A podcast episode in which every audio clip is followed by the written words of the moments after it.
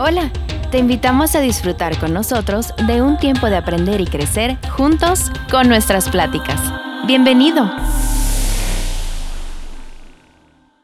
Bien, quisiera darles un anuncio que se los di el domingo pasado y es un anuncio donde se va a incluir a los niños en la alabanza. ¿Sí recuerdan?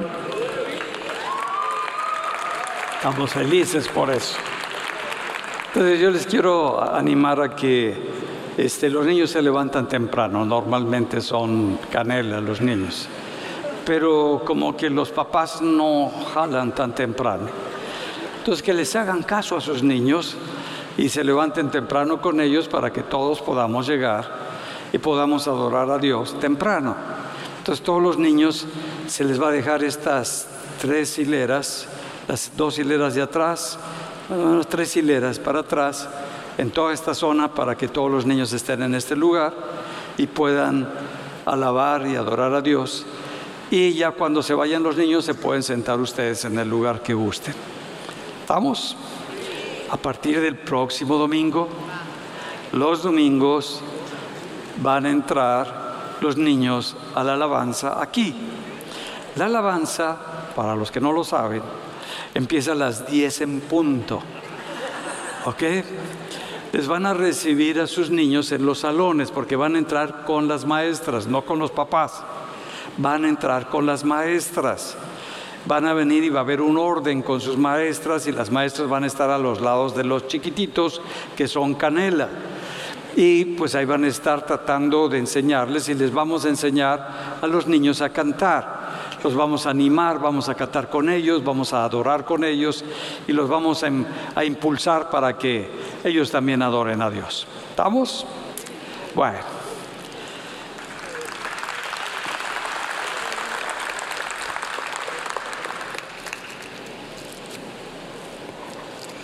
El, título que puse el día de hoy eh, va de acuerdo a las fechas que estamos celebrando. Eh, bueno, que celebra México, ¿no es cierto? Nosotros celebramos al revés las cosas, al revés del mundo, nosotros celebramos la vida. Pero he titulado la, la plática del día de hoy, ¿qué haces si sabes que tu tiempo se ha terminado? ¿Qué haces si sabes que tu tiempo se ha terminado? Estaba platicando con una persona y le, dije, me dice, ahí se me hace fuerte el título, ¿eh? Le digo, ¿qué te produce? Bueno, miedo. ¿Qué te produce a ti? Si viene, tú le preguntas a una persona que tiene una relación con Dios y le dices, pues, ¿qué va a pasar? Te dice, tu tiempo se ha terminado. ¿Qué harías? ¿Lo has pensado? Bueno, hemos escuchado historias de David cuando ha estado en tiempos muy difíciles, cuando ha pasado por momentos de mucha crisis, cuando están por quitarle la vida a sus enemigos y cómo pudo conquistar, cómo pudo vencer. Hemos leído la historia de Josué, cómo lo que toda una generación no pudo hacer y cómo ellos sí entraron y conquistaron lo que era imposible para el pueblo de Israel porque Dios estaba con ellos. Iban conquistando, iban tomando lo que Dios les había prometido. Vemos a un Daniel que está en un lugar donde vive como pues cautivo, no, tiene, no está en su pueblo, fue tomado para que lo dirigieran y pasó por momentos muy difíciles donde estuvo a punto de morir en el foso de los leones y supo que Dios estaba con él. No entró en miedo, no entró en crisis, no entró en angustia. Parecía que todo se había terminado. Parecía que todo se había terminado para David. Parecía que todo se había terminado para Josué. Pero nuestro Dios no es de esa manera, siempre tiene algo muy diferente. Ahora vamos a considerar la vida de un rey, un rey que pues había vivido una vida recta delante de Dios, había peleado, era un buen constructor, había hecho grandes cosas para Israel, pero había un profeta con el cual tenía una buena relación. Estoy hablando de Ezequías, que es el rey de Israel. Y Ezequías tenía esa relación con Isaías, que era el profeta, y siempre que Isaías profetizaba, pues se cumplían las cosas tal cual él declaraba. Todo lo que declaró de Jesucristo se cumplió en tiempo y en forma. Vemos cómo la palabra de este profeta está muy clara. Y vemos de alguna manera cómo Dios lo utilizaba. Pero nos presenta el cuadro de el rey que ha estado enfermo por mucho tiempo. Y nos dice que ha pasado mucho tiempo porque incluso mandan los sirios para que, y los de Babilonia, mandan gente para animarlo, para ver cómo está. ¿Y por qué? Porque estuvo muy enfermo durante muchísimo tiempo, de tal manera que le salieron llagas en su cuerpo. Cuando una persona está postrada durante meses, se llena de llagas su cuerpo. Está hablando, no las llagas no es la enfermedad, sino que tenía alguna enfermedad que estaba acabando con él. No tenía posibilidad de seguir adelante, de poder levantarse, no tenía fuerza y manda llamar al profeta. Y manda a llamar al profeta para que le dé una palabra. El profeta ve, lo ve cómo está, ve su enfermedad, ve su condición y le da la siguiente palabra. Segunda de Reyes en capítulo 20 en el verso 1. En aquellos días Ezequías cayó enfermo de muerte. No era cualquier enfermedad. Era una enfermedad que le estaba causando la destrucción de todo su cuerpo. La pregunta es, ¿qué cosa, qué situación, qué enfermedad, qué problema está matando, acabando lo que tenía vida en ti? ¿Qué problema acabó con tu economía que ya no tienes esa economía? ¿Qué problema acabó con tu matrimonio que ya no hay ese matrimonio en tu vida? ¿Qué problema acabó con tu relación que tenías que ya no hay relación en este momento en tu vida? ¿Qué problema se está presentando? Y viene el, el, profeta y dice, te enfermó de muerte. Y vino a él el profeta Isaías, hijo de Amós, y le dijo, Jehová dice así, ordena tu casa porque morirás y no vivirás. ¿Qué haces ante una palabra como esta? Que el profeta que ha dirigido tu vida, que el profeta que te ha dicho cómo moverte y que tú te has movido conforme a esa palabra, y ves que no te puedes recuperar, ves como que no hay solución para tu, tu enfermedad o la condición en la que se encuentra tu cuerpo. Y pues recibí una palabra tan dura, yo creo que no se le esperaba Ezequías que se le diera esa palabra. Y le dice, ordena, arregla todo el cómo vas a dejar las cosas en tu casa. Se te da chance unos días para que arregles lo que tengas que arreglar en tu casa, arregles lo que tengas que arreglar en tu empresa o en lo que tengas. Y bueno, no sé cómo actuarías. ¿Con miedo? ¿Con inseguridad? ¿Con crisis? Oye, pues es que he trabajado mucho, me he dedicado a hacer todo esto y se me acabó ya todo. Ya no voy a poder seguir chambeando ahí. Y no tengo quien le siga en el changarro. No tengo quien le siga aquí, no tengo quien vaya a hacer esto. No sé cuántas preguntas te harías tú. Pero hay varias opciones, hay, varias maneras de, de pensar. Una es que todo se ha terminado, todos los años que tenía ya no se van a cumplir, todo lo que yo anhelaba ya se acabó y pues bueno, me voy a morir, ya no hay nada que hacer, no hay un sucesor, no hay alguien que vaya a seguir, no hay alguien que se vaya a encargar de las cosas que tengo del gobierno que tenía Ezequías, pues bueno, ahí está mi hijo, pero no le veo las habilidades a mi hijo, pero bueno, ¿qué voy a hacer? Quizás otro podría decir, bueno, tengo poco tiempo, me voy a sentar a esperar la muerte con un cafecito.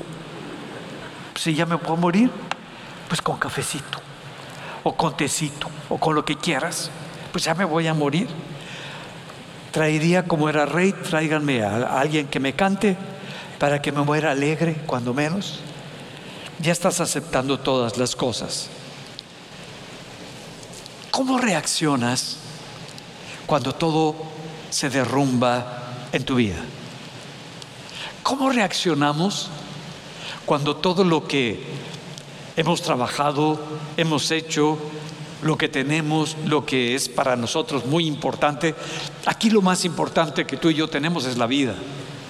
Y de pronto nos dicen, se te acabó todo. ¿Qué harías? ¿Te sentarías?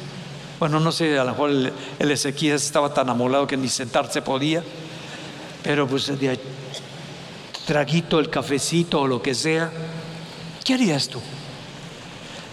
¿Qué haces cuando ves que tu matrimonio se está quebrando y que no le ves solución?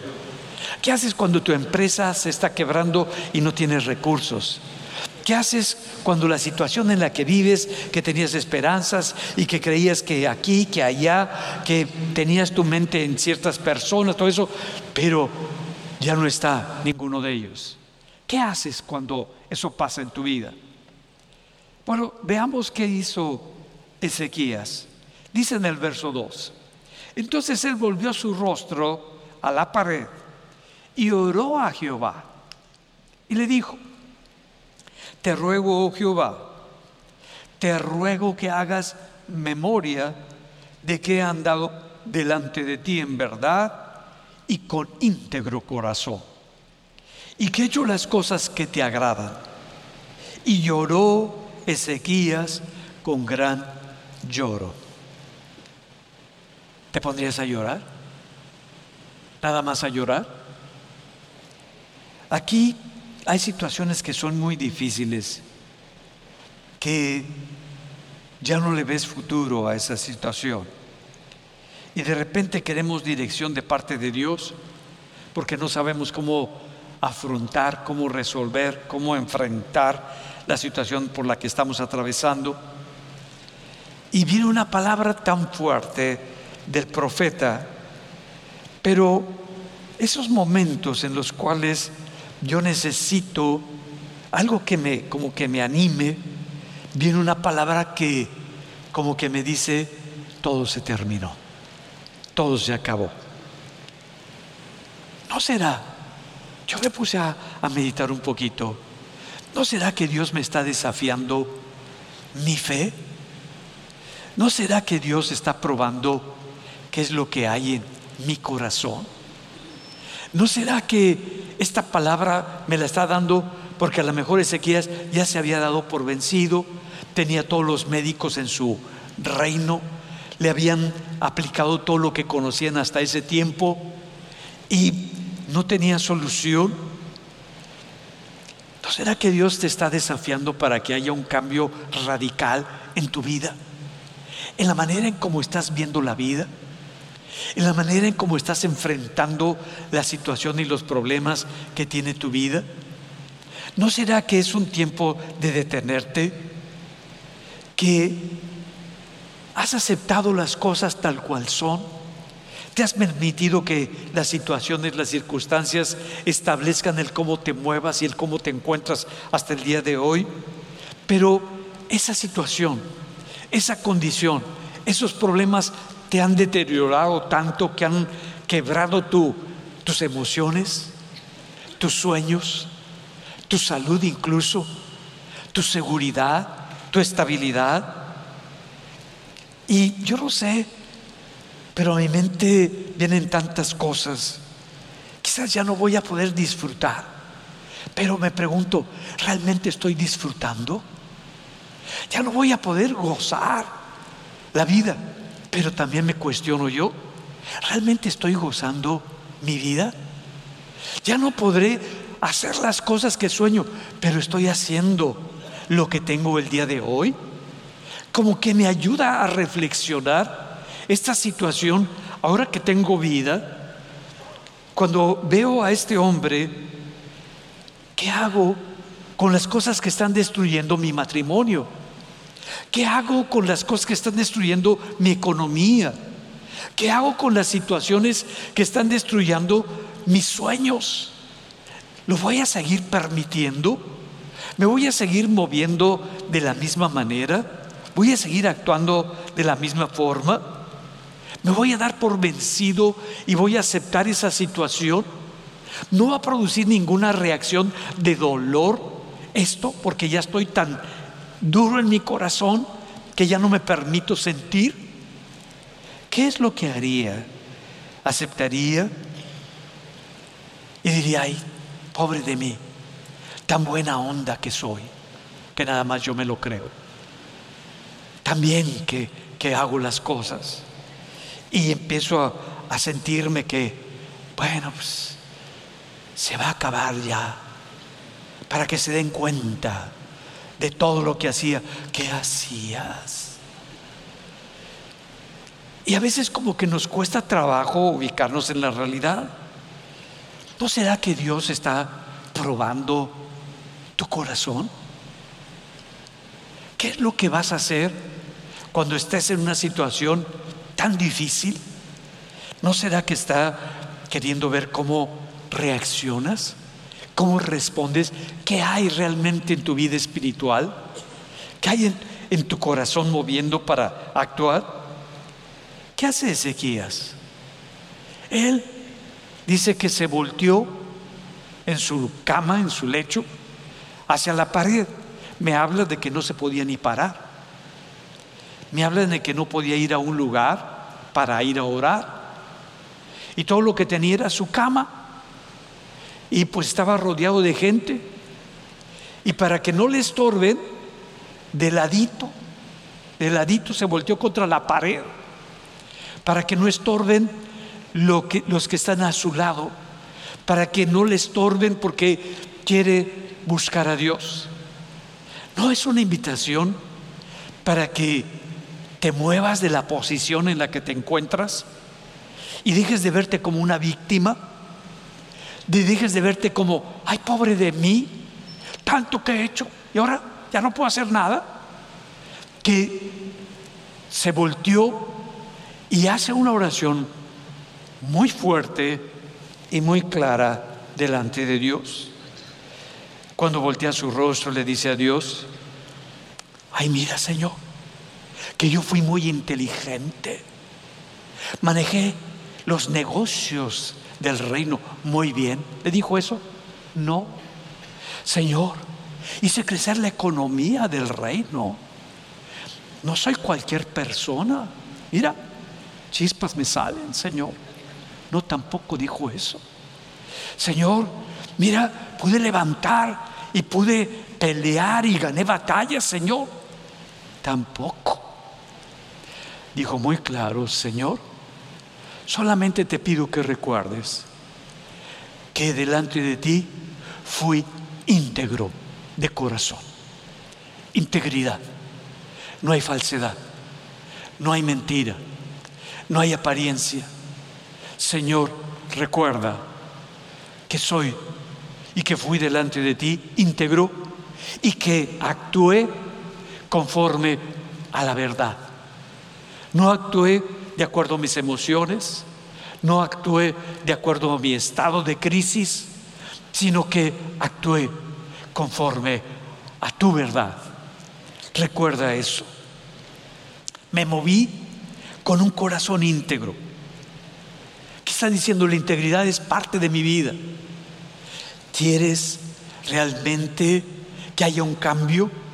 Lo primero que necesitamos buscar tú y yo es que nuestro corazón sea íntegro, que sea uno, que seamos uno delante de Dios, pero también delante de la gente.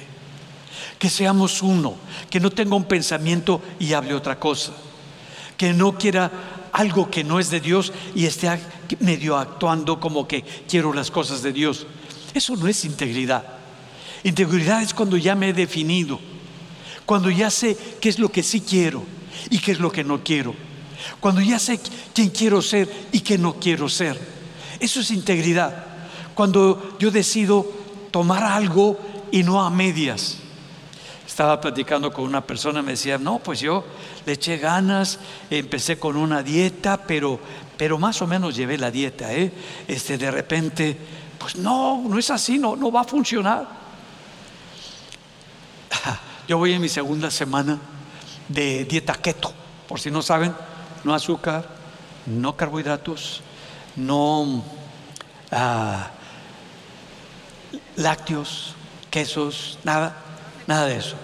Pura, parezco conejo, puras verduras y proteínas. Es todo, es todo. ¿Cómo me siento? Terrible, terrible. Mi esposa no puede venir porque está más terrible que yo. La otra hija que también entró a esta dieta, pues también no puede ni moverse le pide permiso a su alma para jalar. Y yo le digo a Dios, tú haces milagros conmigo. ¡Ah! ¿Por qué? Porque le creo a Él. No me muevo de acuerdo a cómo me siento. No actúo de acuerdo a cómo mi cuerpo me dice. Sino que he decidido creerle a Dios. Y he decidido moverme conforme a lo que Dios me dice. No conforme a lo que a mí me gustaría sino qué es lo que me dice. Cuando tú haces algo, a mí me gusta hacerlo completo, no a medias. Si voy a vivir el cambio, lo voy a vivir completo.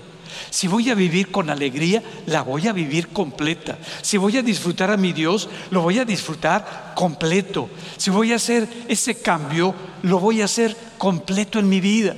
No de a poquitos, no de a, a ver quién sabe chicle y peja.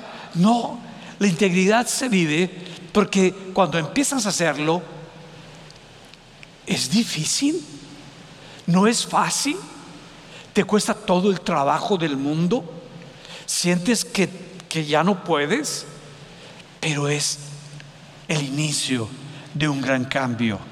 La integridad es el inicio del cambio que tú y yo necesitamos en nuestra vida.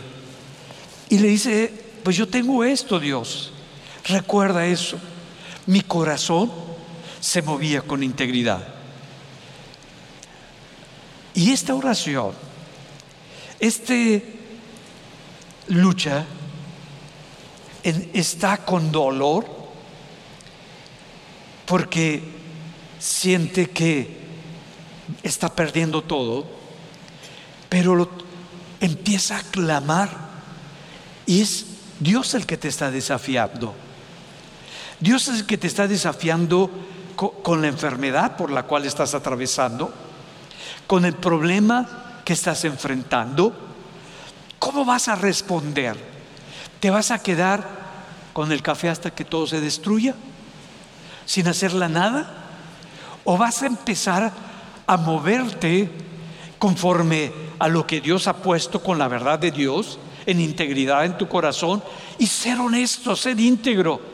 No, no decir, yo hago, yo hice, no menciona nada de lo que hizo. Y normalmente cuando todo está derrumbando, es que yo le he echado ganas, es que yo pues sí, con las ganas que le has echado, no jaló. Con las, con las emociones que tampoco sirvió. Hay algo que hay que hacer completamente nuevo. Y es lo que quiero poner en su corazón.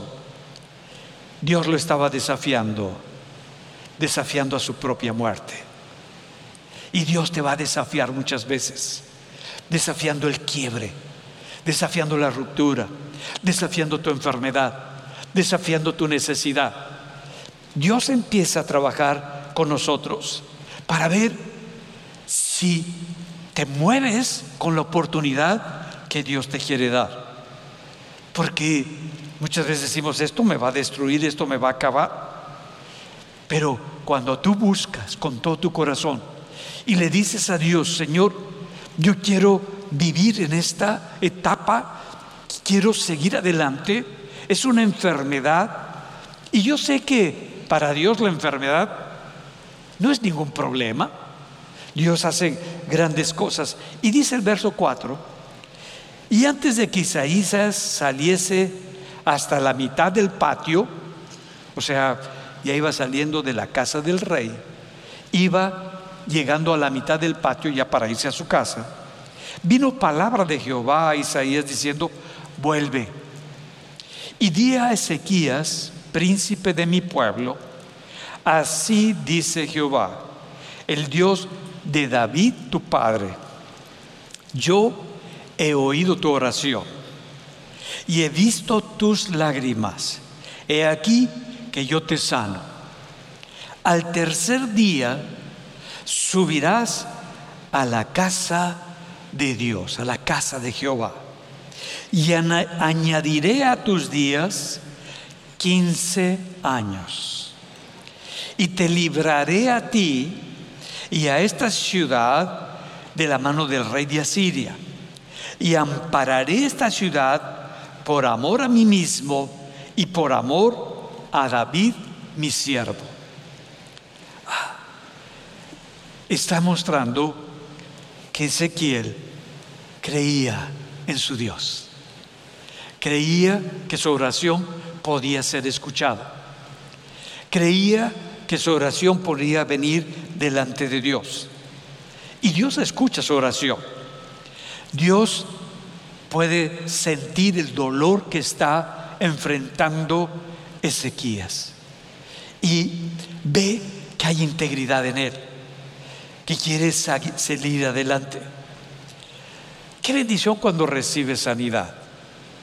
Qué bendición cuando el problema principal se está quitando. Pero le, está dando tres regalos Dios a Ezequías. Fíjate cómo Dios cuando tú te, vas a Él con todo tu corazón y no te quedas ahí parado, paralizado con el problema. ¿Cuántos de ustedes cuando tienen un problema grave, fuerte, se quedan paralizados? ¿Cuántos les pasa eso? A mí me pasa que así paralizadito, me veo bonito. No, te ves bien feo, porque van a hacer lo que, lo que ocurra. Y no, se queda detenido, sino que busca a Dios con todo su corazón y le dice a Dios lo que está viviendo, lo que hay en su corazón, lo que hay en su vida. Y le expresa su dolor. ¿Qué es lo que nos enseña? Tú puedes expresar tu dolor. Tú puedes expresar lo que hay en tu corazón y cómo tu Dios es lo más importante para tu vida que no son las cosas por las que estás sufriendo, sino que estás buscando la dirección de tu Dios. Y le dice, te voy a sanar. ya con ese regalo te levantas, pero feliz. No sabemos qué enfermedad tenía, si era del corazón, de los riñones, no sabemos cuál era el problema, pero estaba tirado en la cama. De eso que te han practicado todo lo que saben en esa época y nada funciona. Igual en esta época que te han practicado de todo y sigues igual de enfermo. Y ya le haces por aquí, le haces por allá, le haces por todas partes y sigues igual. ¿Qué es lo que, no será que Dios te está llevando para ver qué es lo que hay en tu corazón? Para ver si tienes esa fe para creer en un Dios sobrepoderoso y sobrenatural que hace cosas que nadie puede hacer y que estás no dándote por vencido, sino que expresas tu lucha, expresas que hay una posibilidad en Dios para que Él, que es el único que puede cambiar las cosas, las cambie en tu vida. Que no es que recurras a la gente, todo eso, porque no recurrió al profeta para decirle, ay profeta, ¿qué hago? ¿Cómo, resuelvo esta bronca tan grande? No me quiero morir, ¿qué hago? No, buscó a Dios. Y esto es algo muy fuerte, que busques a Dios, que busques la respuesta de Dios para tu problema, para tu necesidad, para el momento en el que cual estamos atravesando, que lo busques con todo tu corazón y vemos cómo está, viene la respuesta, en respuesta a la reacción que tuvo de fe, creyendo en su Dios, con una confianza y le dice, te voy a sanar. Al tercer día va a estar perfectamente bien. No sabemos cuántos meses lleva ahí tirado en la cama, pero ya tiene llagas. Y que Dios te diga, todo se acaba en tres días. Va a estar sano. Y luego le dice, además, ya que vas a estar sano y vas a estar muy bien, pues a tus enemigos que van a venir a quererte destruir, los voy a quitar. No te van a vencer. Te voy a librar de ellos. Úchala. Ese que te estaba quitando el negocio, ya no, ya no lo va a hacer. Yo te lo voy a quitar. Ese problema que tenía tu esposa, tu esposo, por el que tenías tanta crisis, lo voy a quitar. Se va a quitar, se va a hacer un lado. ¡Wow! Entonces, Dios, qué bendición. Pero luego dejé para el final. Y te doy 15 añotes más. Ay, pero se va uno zapateando. Porque dice uno, 15 años más de vida. Wow, con esa seguridad. Cuando Dios nos dice algo, es una palabra muy fuerte que se establece en nuestra vida. ¿Qué harías tú si sabes que esta semana te vas con el Señor? ¿Te pones a escribir qué van a poner en tu lápida? Los quise mucho, los amé muchísimo y, y este pobre se va. ¿Qué le pondrías? ¿Qué harías con 15 años que cambió todo? Estábamos orando en la mañana meditando y yo les decía, ¿qué harían si tuvieran 15 años en su vida espiritual? ¿Qué harían en su espíritu si tuvieran 15 años? Y bueno, pasa todo eso. ¿Qué estamos viendo?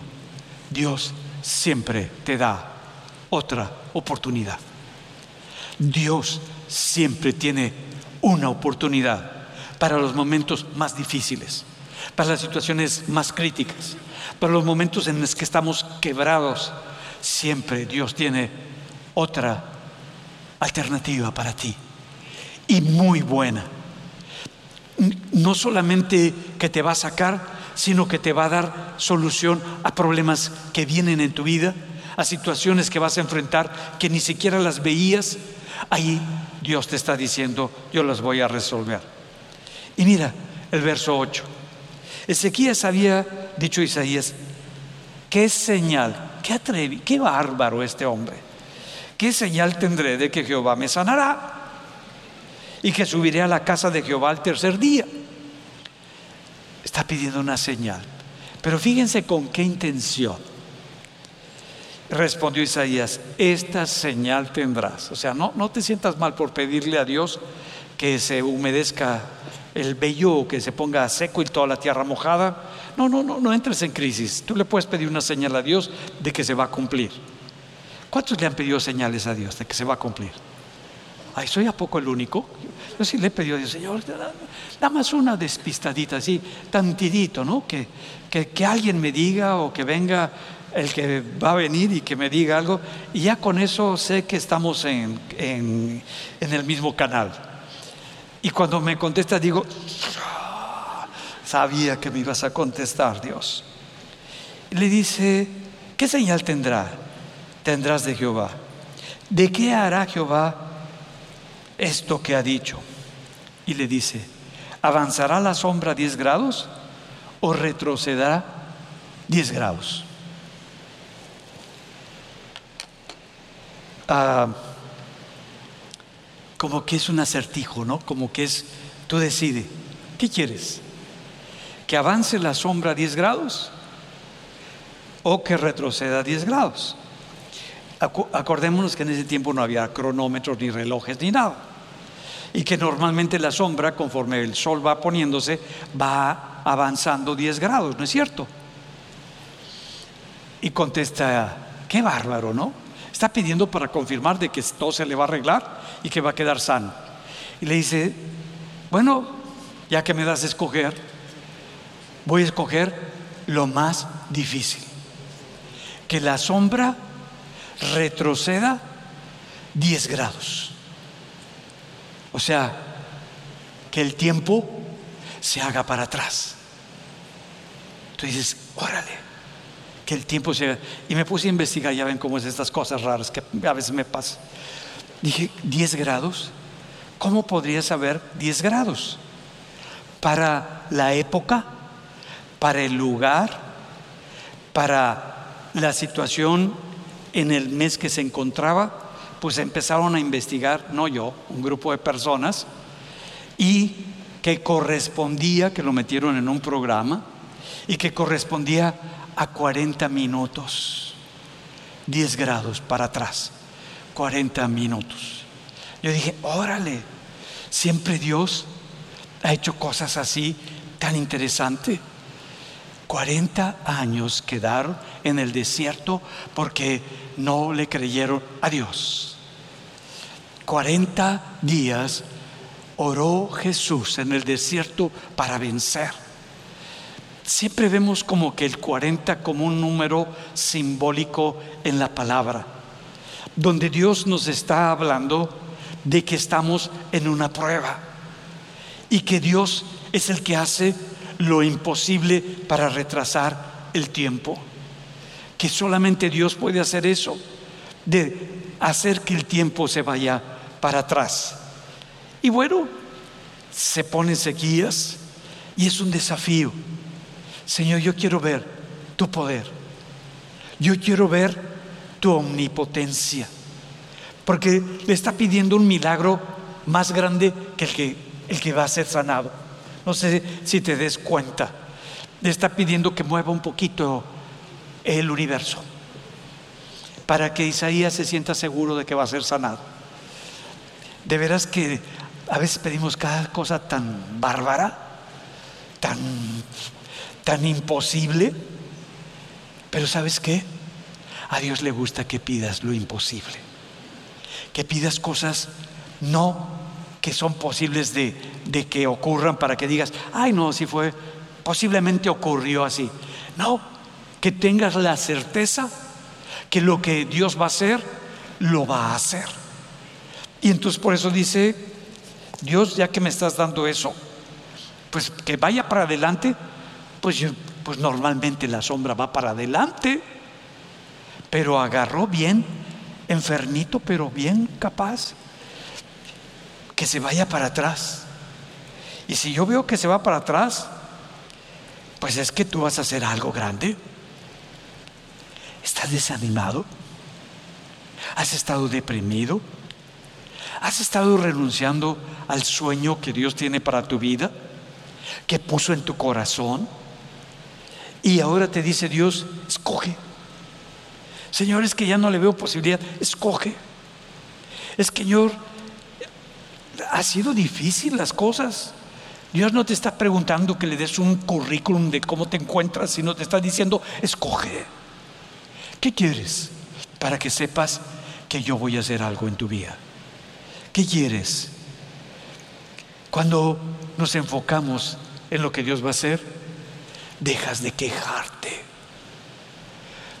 Dios, ¿qué es lo que quiere cuando te pone una alternativa?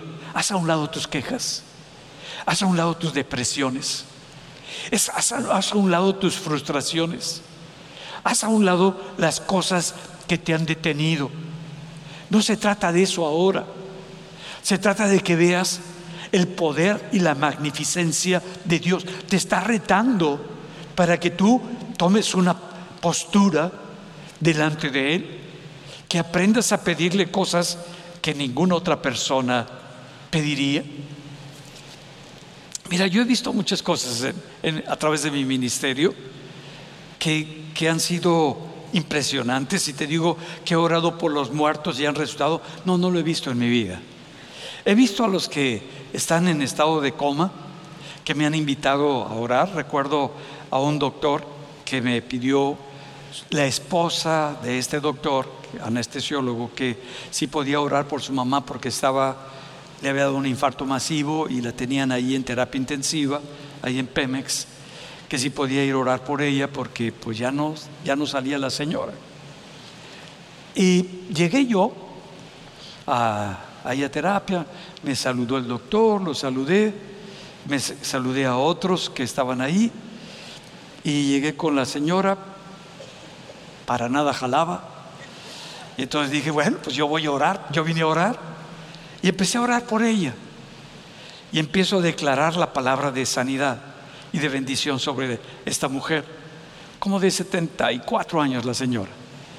Y le dije, yo te bendigo, bendigo tu cuerpo para que tu cuerpo reaccione y sane tu corazón. En eso abre los ojos, me ve y me dice, ay, gracias Padre. está bien, hija, está bien.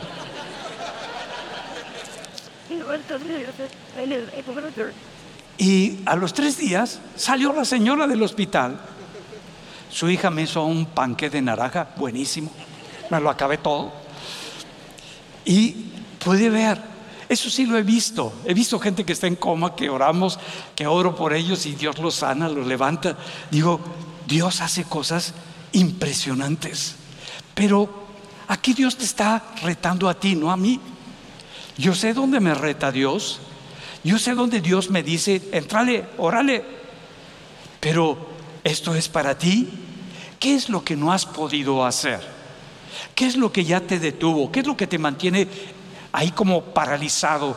¿Qué es lo que te tiene ahí en cama o en sentado nada más, imposibilitado? Yo no sé qué sea, pero Dios te está diciendo, ¿te vas a quedar con eso? ¿Vas a seguir viviendo así?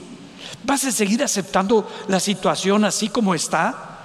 ¿O vas a sacar de tu corazón para vivir en integridad y decirle a Dios, yo no quiero que esto siga así? Señor, yo quiero un cambio en mi vida. Y viene una palabra de Dios para tu vida. Y hasta la palabra dices, bueno, ¿cómo tengo la certeza de que eso sí se va a cumplir en mi vida? Y te dice Dios, mira, pide que las cosas sigan como van o que las cosas vayan al origen y haya un cambio. ¿Qué pedirías? ¿Lo imposible o lo que ocurre? Yo pediría lo imposible, porque mi Dios es el Dios de lo imposible.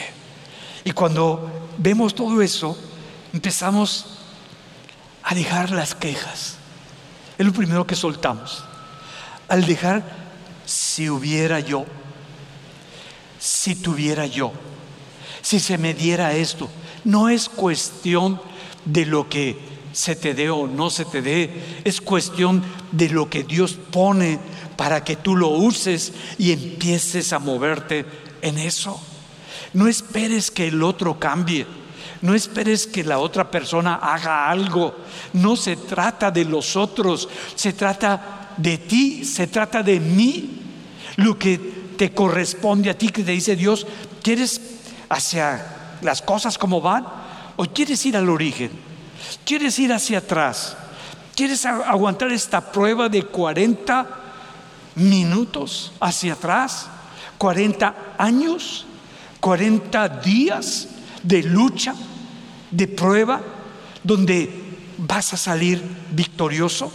¿Donde vas a ver la mano de Dios sobre tu vida? Tú vas a decidir qué escoges. ¿Cuántos escogen seguirse quejando? Quiero ver sus manos. ¿Cuántos quieren echarle la culpa al otro de que todo salió mal por el otro? Me, me casé con un loco.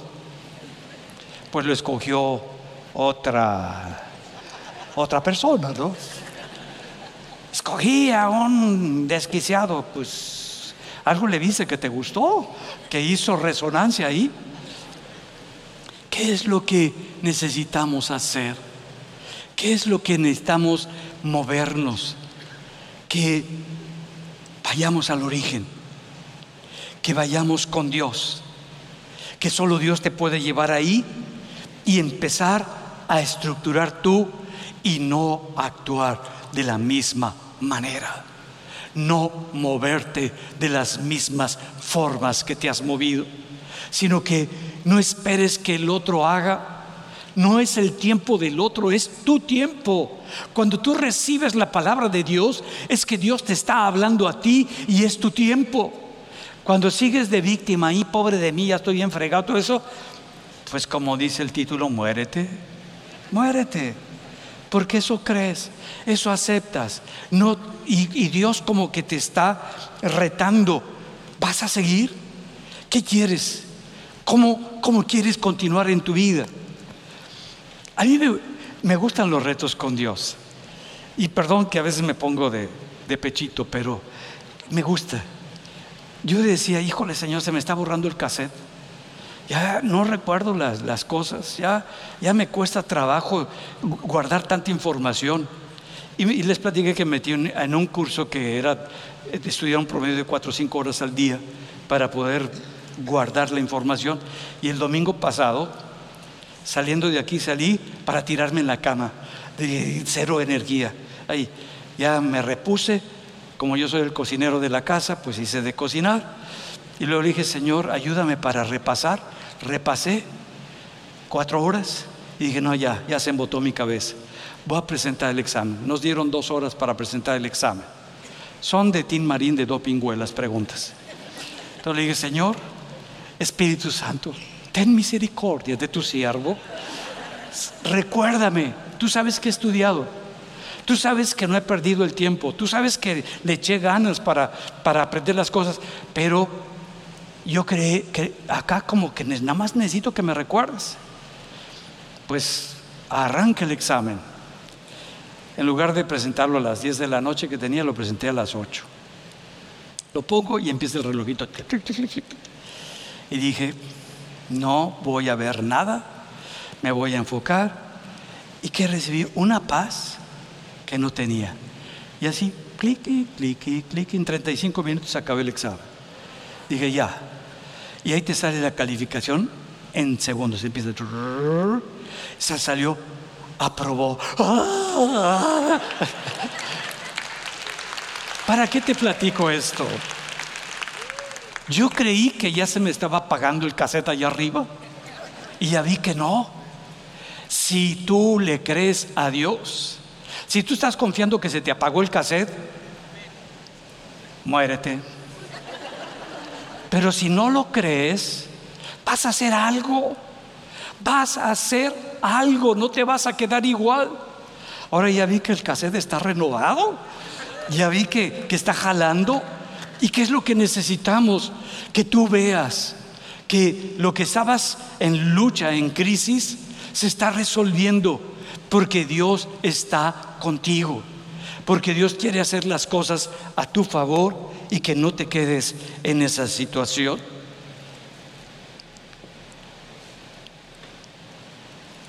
¿No será que cuando te quejas, cuando estás triste, cuando estás desanimado, el problema no es la situación, sino el cómo tú estás viendo la situación? El problema ahí está. La crisis está ahí pero el cómo lo estoy sintiendo es lo que determina lo que yo considero del problema. Si no es la solución que tú creías, la esperanza que tú soñabas, la alternativa número 50 mil que tú pensabas, ¿no será que Dios tiene una mejor alternativa? Tu vida, para tu situación, para tu problema? ¿No será que Dios te está retando, te está llevando a una situación crítica? Porque ya ven cómo habemos algunos que solamente cuando nos llevan a la orillita decimos, ay, creo que mejor para adelante, no para atrás, Señor. Pues es ese tiempo. Y estás permitiendo que el estrés determine tu agenda de vida. Y dices que no me alcanza el tiempo. Es que no tengo tiempo para hacer todas las cosas que quiero hacer. Yo te diría, préstame tu celular para ver cuántas horas ves el celular. O préstame tu computadora para ver cuántas horas ves al Netflix. Y entonces te diré, no es cuestión de, de administración, es que pues bájale al celular y bájale al Netflix. Yo del Netflix tengo años de no ver nada porque no hay ese tiempo para ver, lo necesito para otras cosas. Necesito estar estudiando también de la palabra, necesito estar profundizando y es Dios el que está haciendo. Hay, hay gente que dice que ya es muy tarde para mí. Ya, ya, ya, ya estoy muy grande. Ya tengo 50 años. Ya estoy muy grande. Que siga avanzando la sombra. Tú dices, ay, es que ya llegué a los 60. Ya hasta la voz me cacaraquea. No, y el diablo está ahí, pero sí, pendiente para escucharte. Sí, sí, ya te vas a morir, ya, ya llegaste a los 60, ya, ya ve haciendo tu testamento. ¿No será que es el tiempo de hacer cambios radicales en tu vida? De hacer cambios que son tajantes en tu vida, de no seguir actuando de la misma manera, que puedas decir, no soy un fracaso, no soy una derrota, sino que cuando has fallado en algo, cuando has fracasado en algo, tú dices, sí, fallé en esto que yo tenía. Pero te levantas y dices, ahora esto me sirve como experiencia. Y ya soy un hombre con más experiencia y con más conocimiento para seguir adelante. Que no te quedas como que el fracaso es el todo. No, ¿Qué aprendiste? ¿Qué aprendes de tu derrota? ¿Qué aprendes cuando fallas? Porque todos fallamos, mis amados, mis amadas. Todos fracasamos en esta vida. Eso es lo normal. Pero lo normal es cuando tú actúas de una manera diferente. Cuando no actúas como un debilucho, que los demás hagan por mí, que los demás me den, que los demás me sostengan, sino que tú decides y dices, yo me voy a levantar, porque yo tengo todo de parte de Dios para seguir adelante en mi vida. ¿Será fácil? ¿Será fácil cuando la tristeza te está invadiendo? ¿Será fácil cuando el dolor es tan fuerte en tu corazón? ¿Será tan fácil cuando ya ves todo perdido? No, no es fácil. Se le llama fracaso. Fracaso. No se le llama victoria se llama fracaso, pero Dios está viendo el cómo tú reaccionas. Mira, vemos a Jesús. Jesús nos enseña tantas cosas. Cuando es difícil caminar en la meta, en lo que sigue adelante, pues le preguntan al Señor, ¿y qué sigue? Le dice ya en sus último, últimos días, Dice, voy para ser tomado por los gobernantes, por los sacerdotes, para ser entregado y ser flagelado, denigrado y puesto en una cruz y morir en esa cruz por los gentiles. Pero va a pasar algo que nunca ha ocurrido. Va a pasar algo de lo peor, que aparentemente es lo peor, va a pasar algo, voy a resucitar de entre los muertos. Y eso cambió la vida. Por eso tú y yo somos cristianos. Por eso tú y yo seguimos a Cristo. Porque seguimos a un Dios vivo, no uno que está enterrado. Nuestra fe no está en las teorías de esos seguidores, de esos informadores, sino de un Dios que resucitó y demostró que Él es Dios y Señor. Ellos, sus apóstoles, no entendieron. La gente que le rodeaba no entendieron lo que estaba diciendo, pero Jesús lo estaba viviendo. Él vivió el dolor. Él enfrentó en Getsemaní el dolor. Él, las lágrimas, el sudor, lo enfrentó, pero venció. Venció. No permitió que el sentirse víctima, el sentir que era demasiada la carga, que era muy grande el problema, no fuera la cruz, sino que siguió adelante. No tuvo que el apoyo. A veces pensamos es que va a interceder por mí, me va a estar apoyando, me va a estar dando. Todos se cuajaron, Pedro, Juan, todos los que estaban con él, para que los llevó, para que oraran y lo apoyaran en ese momento tan difícil, todos se durmieron. No tuvo. Hay momentos en los que no vas a tener quien esté peleando junto contigo. Va a haber momentos en tu vida que vas a estar solo, sola, porque es un tiempo para que tú te pongas delante de Dios y clames a Dios y le digas, Dios, estamos aquí tú y yo, y estamos solos, tú y yo. Así como Ezequiel se volteó a la, a la pared y le dijo, Señor, solamente te pido que recuerdes, haz memoria de esto. Cuando vemos que pide que la sombra retrocede. Ahí me recuerda el pasaje del Salmo 23. Aunque ande en valle de sombra de muerte, aunque esa sombra se mueva para destrucción, mi seguridad no está en la sombra, sino en que tú estás conmigo.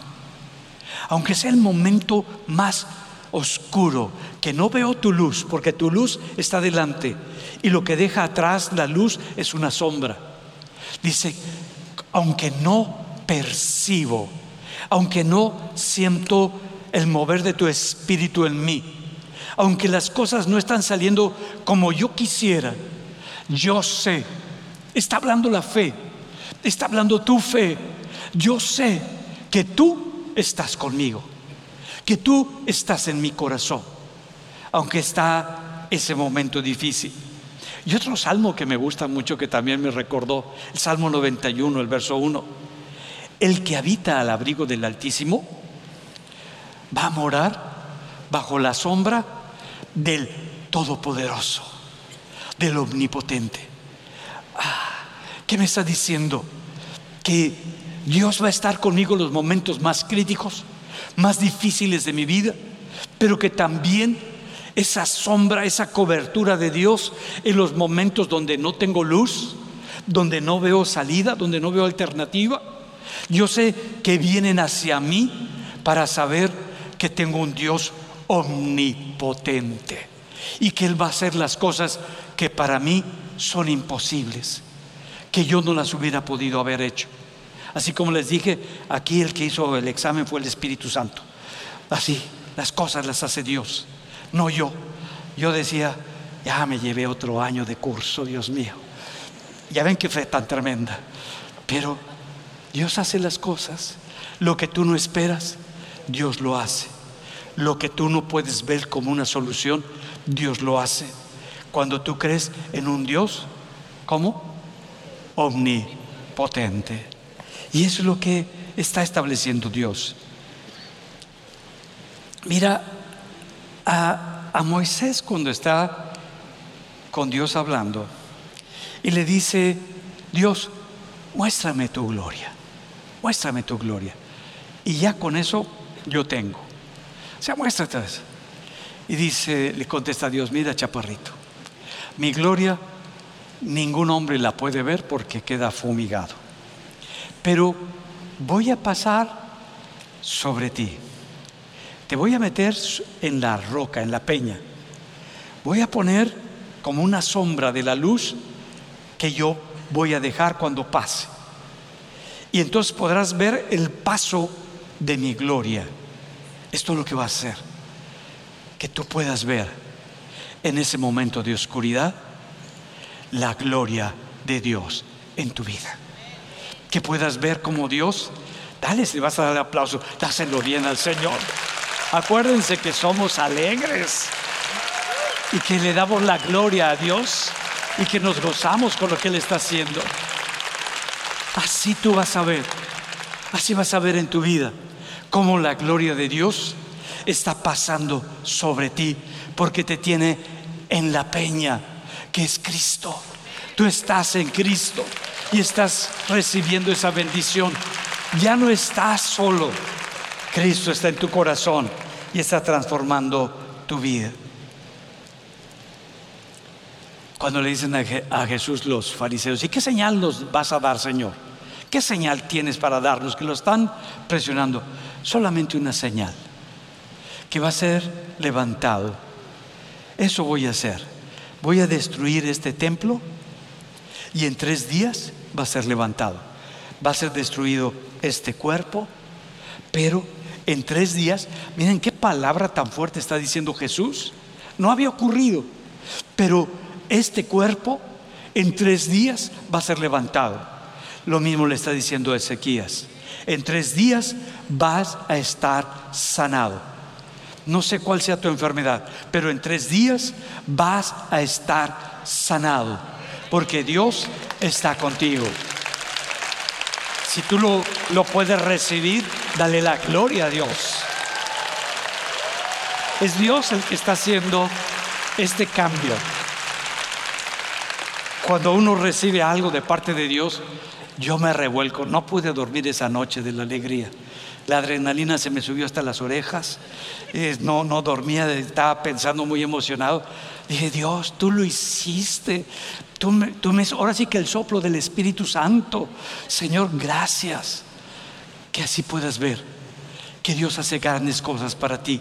Solamente necesitas atreverte a dejar de verte en la sombra solo, que no estás solo, que Dios está ahí contigo, que Dios tiene algo muy grande para ti, que te llevó a la sombra para que vieras que tienes un Dios para retarte, para activarte, para que tú decidieras moverte creyéndole que lo mejor viene para los siguientes años. Vamos a ponernos en pie.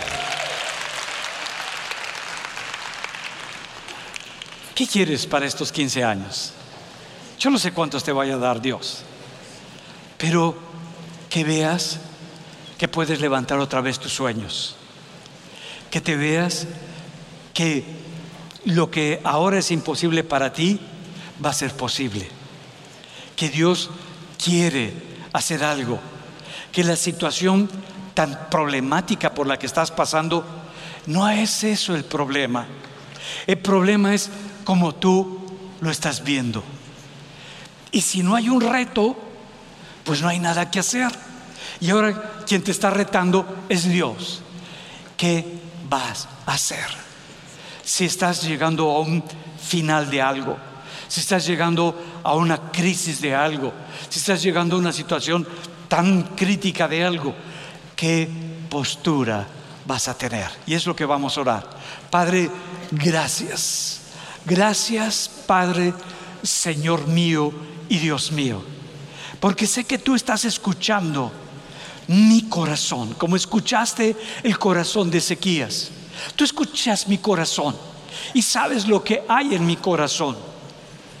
Y tú conoces, Señor, las luchas, las crisis, la dificultad y cómo la sombra ha venido.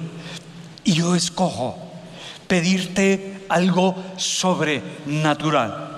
Así como Ezequías tuvo la fe para pedir que el tiempo diera marcha atrás, que el universo hiciera cambios. Así yo, Señor, vengo delante de ti, porque sé que viene lo mejor para mi vida, que viene lo mejor para mi corazón.